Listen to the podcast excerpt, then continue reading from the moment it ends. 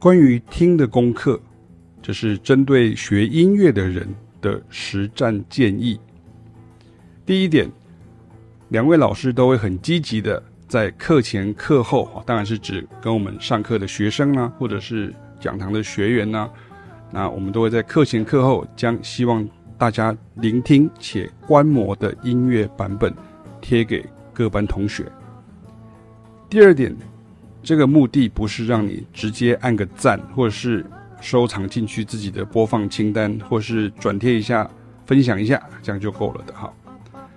第三点，听音乐跟学音乐的听法本来就不一样，因为光听音乐的人比例占更多，所以想学音乐的人经常会意志动摇，以为这样自己这样仔细去听哈会被嘲笑，或者是别人。会觉得干嘛听到这么细啊？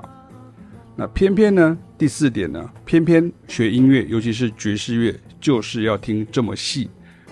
老师在做采谱分析的时候呢，常会解释这种想法是怎么做到的，或他是怎么想的。没有感觉有需要的路人或读者，自然会觉得太专业，或者是字太多而跳过。但是分析是为了要学会大师的路数，而不是分析起来为了交报告而已啊！所以不是在灌水的概念。第五点，如果你耳朵很好，可以用反复听的，然后模仿在你的乐器上弹出来，那当然很好。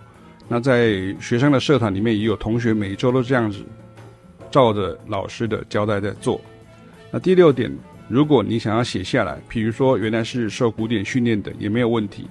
我们常常也需要写下来或靠记谱才知道细节的差异。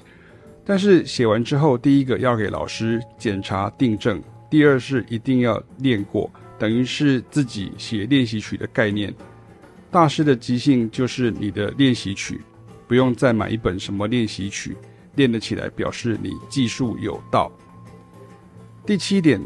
如果你有听不出来或写不出来的问题，那老师的课当中都会加强如何听跟相关帮助更快听出来的方法，也就是即兴的方法、乐理的应用等等。